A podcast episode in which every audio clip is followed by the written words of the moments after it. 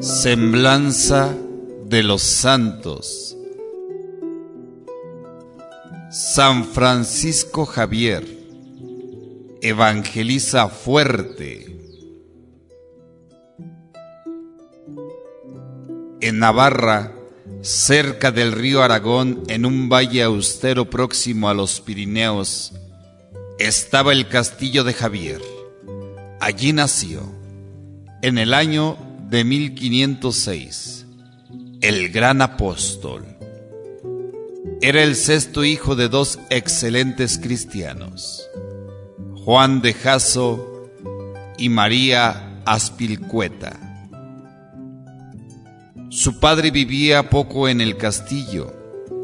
Era uno de los hombres más importantes del reino de Navarra, el de más confianza del rey tenía que dedicarse a sus actividades políticas en Pamplona y a las diplomáticas en Castilla y Francia. Muchas veces iba Javier a la capilla del castillo a rezar a un gran Cristo, que dicen que sudó sangre cuando él agonizaba. Su madre le infundió la piedad y el amor a Jesús y María. Su padre estaba casi siempre ausente, sus hermanos en sus levaciones y guerras contra Castilla. Su santa hermana Magdalena, que llegó a ser dama de honor de la reina de Isabel de Castilla, había entrado de monja de las Clarisas de Gandia, dos años antes de que Javier naciera. Ana, apenas si pudo enseñarle a andar porque se casó muy pronto. Sus otros hermanos fueron María, Miguel de Javier y Juan de Aspilcueta. En el año de 1516, Navarra se subleva contra Castilla. Los dos hermanos de Javier luchan con Navarra, pero al final vence Castilla y el cardenal Cisneros, entonces regente, ordena demoler las fortalezas navarras, entre ellas el castillo de Javier. Cuando los dos hermanos vuelven a casa, solo encuentran un montón de ruinas y una hacienda deshecha. Mientras tanto, Javier había cuidado de los negocios familiares. Su padre había muerto cuando él tenía nueve años. Tenía Javier once años cuando asintió, triste a la demolición del castillo y a la usurpación de sus tierras por la gente. Javier parte a París. Javier había recibido del capellán lesiones de gramática y latín. Ya estaba preparado para la universidad. Soñaba con ser un sabio y ganar mucho dinero para rehabilitar a su familia. Tenía 19 años. Un día en el año de 1525, acompañado de un sirviente, pasó a caballo los Pirineos, camino de París. Iba a estudiar en la Sorbona, en la célebre universidad bullían tres o cuatro mil estudiantes de todas partes del mundo, incluso árabes y persas. Vivían repartidos en 50 colegios mayores. Esos colegios formaban la universidad. Eran autónomos con su propio claustro de profesores. Ahora Javier se encuentra en el Colegio de Santa Bárbara. Javier vivía en el colegio de Santa Bárbara, que estaba bajo la protección del rey de Portugal. Dejó el traje de gentil hombre y se vistió de universitario. Profesores y alumnos se levantaban a las cuatro de la mañana. Un estudiante, campanilla en mano, recorría los dormitorios. Después de rezar las oraciones iban a las salas de estudio, a la incierta luz de las candelas. La primera clase empezaba a las cinco. Todos se sentaban en el suelo, que estaba cubierto de paja en invierno y de fresco heno en verano. A continuación, misa y desayuno. A los estudiantes más jóvenes se les daba un panecillo y agua para desayunar y medio arenque y un huevo para comer. Los mayores recibían un arenque y dos huevos, un poco de vino y un guisado de verduras con algo de queso. Entre 8 y 10 de la mañana era la clase principal, seguida de una hora de ejercicios a las 11 de la mañana, comida de profesores y estudiantes en el mismo comedor. Se leía la Biblia o vida de santos, luego el recreo. A la hora de 3 a 5 de la tarde empezaba la clase. La cena era a las 6, seguida de un resumen de los estudios del día, luego las oraciones de noche y a las 9 toque de silencio. Dormían en jergones de paja. Los días de vacación, martes y jueves, iban a la isla del Sena a hacer deporte. Javier era de los campeones. Todos los profesores llevaban bastón para castigar a los estudiantes. Esto suscitó a veces rebeliones.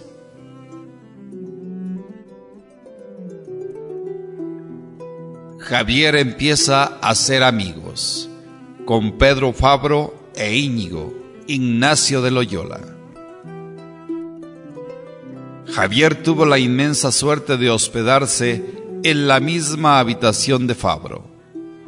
Fabro libró a su impulsivo amigo de grandes peligros, porque Javier se escapaba de noche con otros compañeros en busca de aventuras. Años más tarde, diría a su amigo Coello que él nunca había pecado.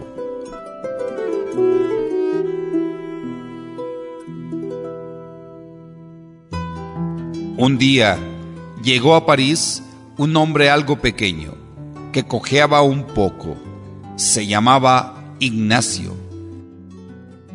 Llevaba un borriquillo lleno de libros y papeles algo especial irradiaba de su persona. Tenía una simpatía irresistible. Se limitó al cultivo espiritual de pocos y escogidos. Consiguió al empezar sus estudios de filosofía ocupar la misma habitación de Fabro y Javier, que terminaban esos estudios. Javier recibió con hostilidad a Ignacio, recordando que había luchado contra sus hermanos. Ignacio pronto se ganó a Fabro, que le repetía las lecciones oídas en las clases. Este se entusiasmó con la idea de ir a Jerusalén y consagrarse allí a la salvación de las almas. Ignacio quería que Javier hiciera los ejercicios espirituales, puesto que si ganaba Javier, ganaría a medio mundo para Cristo Javier en un principio se negó, pero a causa de su insistencia le rindió. Los hizo durante 40 días, bajo la dirección de Ignacio. Entre sus grandes penitencias pasó cuatro días sin comer. Salió de los ejercicios convertido en un volcán de amor a Cristo. Su ambición humana se convirtió en ambición de almas. En París, estuvo Javier 11 años. Todos hicieron votos de pobreza, castidad y de ir a Tierra Santa, Italia, para dedicarse a salvar almas. Eran los primeros jesuitas. Ahora están en Italia. en la ciudad de Venecia en el año de 1537. Considerando que el viaje a Italia era muy peligroso a causa de la guerra entre Francisco I de Francia y Carlos, decidieron dar un rodeo por la Lorena, Alemania y Suiza. Francisco fue uno de los siete primeros religiosos con los cuales San Ignacio fundó la Compañía de Jesús o Comunidad de Padres Jesuitas. Una vez que Javier fue ordenado sacerdote, colaboró con San Ignacio y sus compañeros en enseñar catecismo y predicar en Roma y otras ciudades. Así llegaron a Roma y fue precisamente el doctor Ortiz quien les recomendó al Papa Paulo III. Este les propuso una disputa teológica de la que quedó entusiasmado. Les dio 60 ducados para su viaje a Palestina.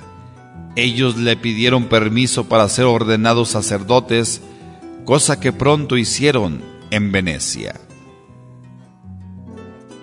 Así empezó la travesía de Javier, que llega a Goa. Era de noche, cuando la nave capitana enfiló el Abra de Goa. A la mañana siguiente, prosiguieron adelante, surcando el anchuro río, Mandovi, entre orillas sombreadas de oscuros coqueteros, pronto se divisó a mano derecha una ciudad con muros y torres, diques y arsenales, el palacio del gobernador, la catedral, el convento de franciscanos y capillas. En la playa, una multitud de gentes blancas, morenas y negras, con sus paños blancos a la cintura y largos cafetanes, es decir, batas, turbantes, todo el abirrago esplendor de los colores orientales era Goa. Era el 6 de mayo del año de 1542. Ahí empezó su estancia en Goa. Este mes es muy caluroso. Javier empezó así su apostolado. Vivía en el hospital, atendiendo y confesando a los enfermos. Dormía sobre una estera junto al más grave. Por las tardes iba a la cárcel. Los domingos atendía a los leprosos. En una ermita cerca del hospital reunía a los niños les enseñaba las oraciones, el credo y los mandamientos. La catequesis de Javier era un modelo, las dramatizaba, las intercalaba de oraciones y cánticos. Le ayudaban catequistas indígenas. Cinco meses estuvo Javier en Goa. En tan poco tiempo la cambió. Se abrieron escuelas y catequesis se instauró la práctica de los sacramentos. En las calles, en los campos y el mar se cantaban el Padre Nuestro, el Ave María y los mandamientos. Así Javier sigue su viaje y llega a Málaca. En la primavera del año de 1545, San Francisco Javier partió para Málaca, donde pasó cuatro meses. Málaca era entonces una ciudad grande y próspera. El santo fue acogido en la ciudad con gran reverencia y cordialidad y tuvo cierto éxito con sus esfuerzos de reforma. Fue una época muy activa y particularmente interesante, pues la pasó en un mundo en gran parte desconocido, visitando ciertas islas a las que él da el nombre genérico de Molucas y que es difícil identificar con exactitud. Sabemos que predicó y de vuelta a Málaca el santo pasó ahí otros cuatro meses predicando.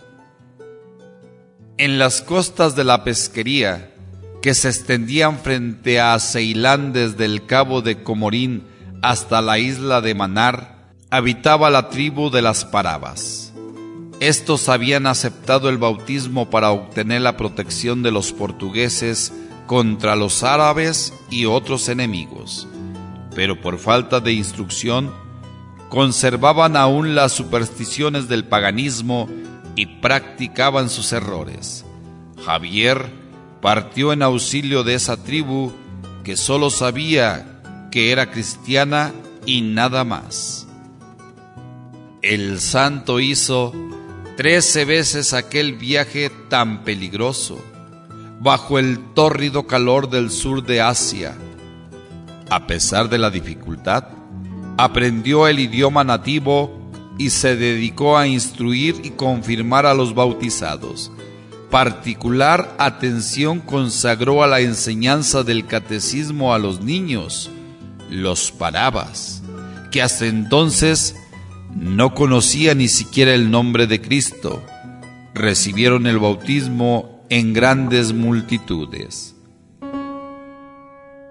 A este propósito, Javier informaba a sus hermanos de Europa que algunas veces tenía los brazos tan fatigados por administrar el bautismo que apenas podía moverlos. Los generosos parabas, que eran considerados de casta baja, extendieron a San Francisco Javier una acogida calurosa, en tanto que los brahmanes de clase alta recibieron al santo con gran frialdad y su éxito con ellos fue tan reducido que al cabo de doce meses solo había logrado convertir a un brahman. Según parece, en aquella época Dios obró varias curaciones milagrosas por medio de Javier. ¿Y qué decir lo que Javier hizo en Japón?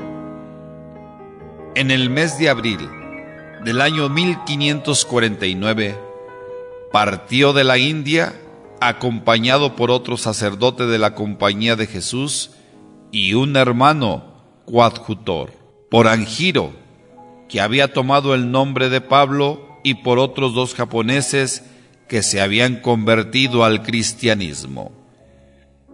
El día de la fiesta de la Asunción desembarcaron en Kagoshima, Japón. En Kagoshima los habitantes los dejaron en paz. San Francisco Javier se dedicó a aprender el japonés, lo cual no era nada fácil para él. Sin embargo, logró traducir al japonés una exposición muy sencilla de la doctrina cristiana que repetía a cuantos se mostraban dispuestos a escucharle. Al cabo de los años de trabajo, había logrado unas 100 conversiones. Ello provocó las sospechas de las autoridades, las cuales le prohibieron que siguiese predicando. Entonces, el santo decidió trasladarse a otro sitio con sus compañeros, dejando a Pablo al cuidado de los neófitos tenía que llegar la muerte para Javier.